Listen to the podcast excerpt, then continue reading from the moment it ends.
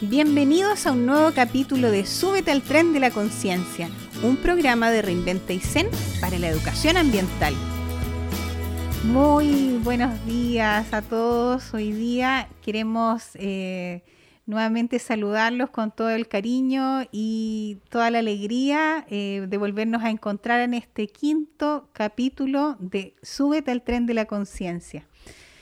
Hoy nos acompaña el Colegio Sagrada Familia, eh, representado por dos docentes que se van a presentar y nos van a contar un poco acerca de su experiencia de trabajo eh, durante este tiempo, siendo parte de Reinventa y Zen y también como iniciativa dentro del colegio, cómo lo han ido trabajando, cómo han ido trabajando el tema de la educación ambiental. Y y bueno, dejo con ustedes a las invitadas especiales que tenemos hoy día, invitadas y, también colaboradoras, ¿cierto?, de este programa Súbete el tren de la conciencia. Hola, muy buenos días a todos. Un gusto estar acá nuevamente.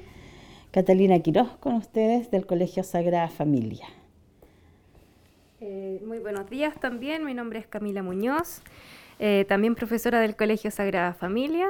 Y bueno, estamos también nuevamente aquí en el nuevo capítulo, en el quinto capítulo ya del Súbete al tren de la conciencia.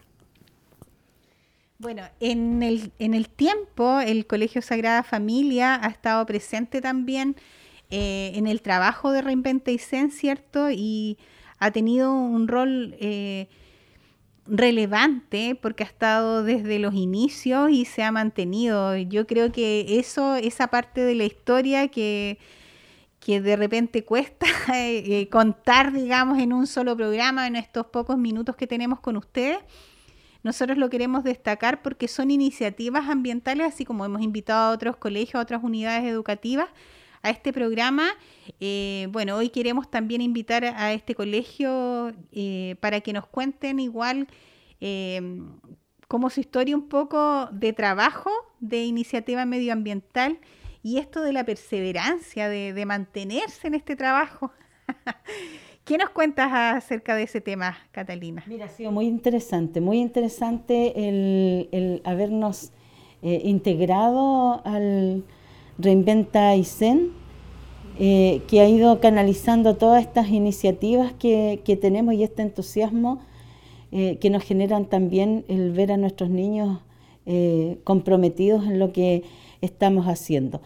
Eh, llegué al Reinventa Isen por una eh, por un compartir en algún minuto con, otras personas fuera del área de colegio, en lo que eh, me cuentan que, tienen una iniciativa medioambiental, la encontré muy interesante y ahí partí sabiendo del grupo. Por supuesto, conté en el colegio y desde entonces empecé a participar ha habido otros colegas en su minuto que también han contribuido y han estado participando. El, colegio ha tenido desde siempre un taller, el taller de forjadores. Son los guardianes medioambientales. Somos colaboradores con Dios en el cuidado de la creación, en el cuidado de nuestro medio ambiente. Ellos son los guardianes de la naturaleza y están absolutamente convencidos de ello. Causa una alegría enorme el verlos, su participación, su compromiso. Son eh, los niños del futuro, son los que van a alcanzar los cambios, las transformaciones para construir a generar una ciudadanía de conocimiento donde podamos fomentar, eh, estamos siempre en eso, fomentando las emociones, las actitudes, las conductas eh, que lleven a concretar la responsabilidad ambiental. Y en eso creo que eh, hemos ido avanzando, aprendiendo con ellos. Mm. Eh, hemos sido perseverantes en el tema porque ha habido varias, varios cambios en el transcurso del colegio, entonces eso ha motivado también algunas situaciones que uno tiene que volver a, reiniciarlas de alguna manera.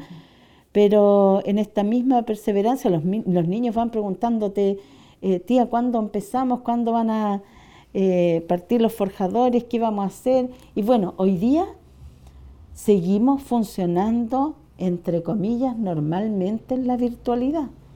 No es fácil, ha sido muy difícil, pero nuestro taller de forjadores está funcionando, está activo. Estamos, tenemos un encuentro semanal, estamos en la preocupación, ellos son los encargados de recibir el reciclaje, de llevar este mensaje a los papitos.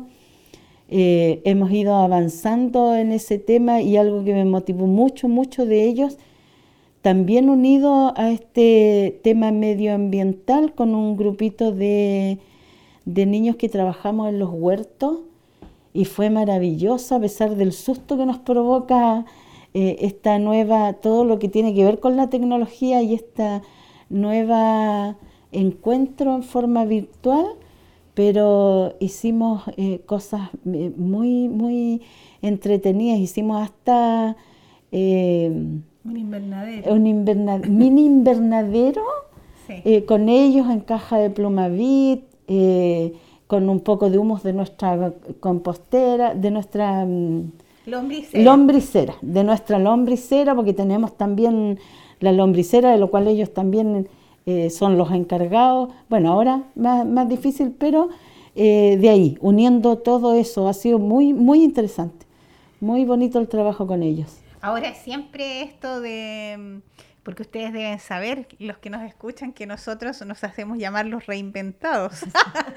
ya todos los que pertenecemos a Reinventa y Zen somos los reinventados y las reinventadas.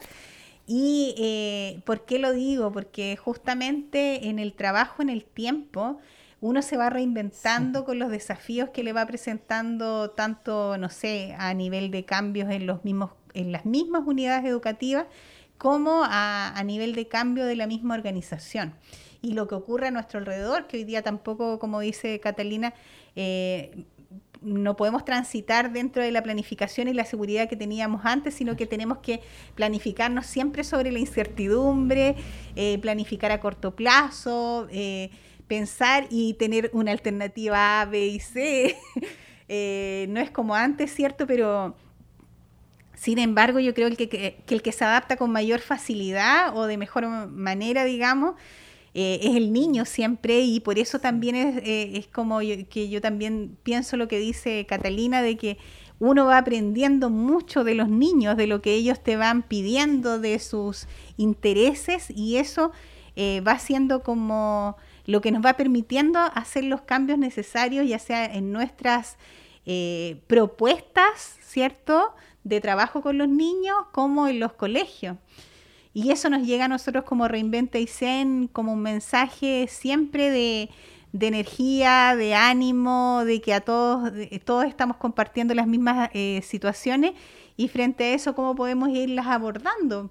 Este mismo proyecto que nosotros estamos desarrollando actualmente, que incluye eh, la implementación de huertos demostrativos en los colegios, de la modificación de algunos puntos verdes y la creación de otros en diferentes unidades igual, eh, y el, recorrido, ¿cierto?, que, implica la recolección eh, ha tenido muchísimos, muchísimas modificaciones. Este mismo programa, ¿cierto?, este espacio comunicacional ha nacido en este, en este tiempo, como una forma de difundir también tanto el trabajo que hemos hecho en el tiempo como lo que, lo que esperamos seguir desarrollando.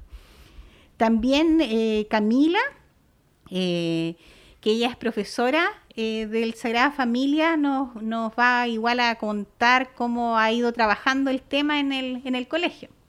Sí, mira, bueno, yo como nos habías presentado al principio, yo soy profesora de artes visuales y también realizo la asignatura de tecnología que es donde yo también le coloco más énfasis eh, porque me ayudan también, digamos, los objetivos curriculares que, que, se abordan en tecnología, tanto en básica como en media.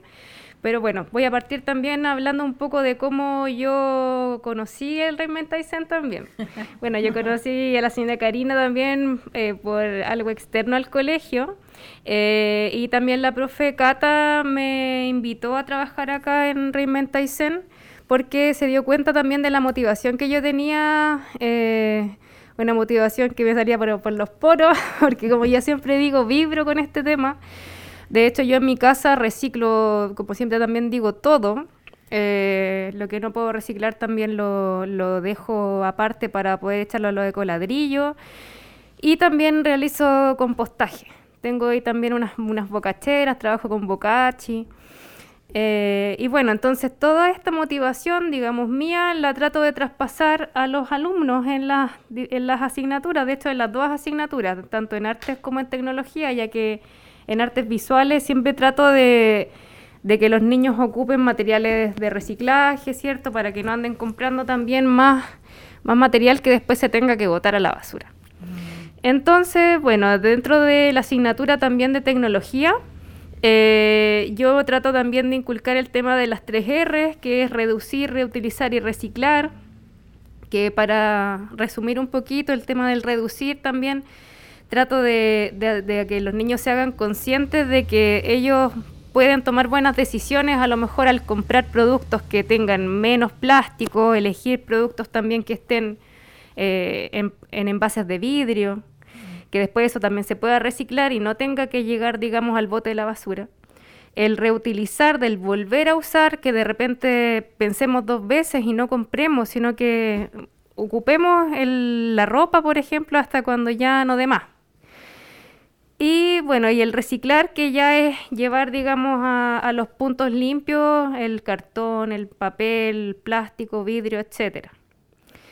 Y bueno, esto también eh, va por el sello que tiene el Colegio Sagrada Familia, que el sello eh, es la economía de lo suficiente y el cuidado de la creación. Entonces nosotros también lo, llevamos por, ese lado.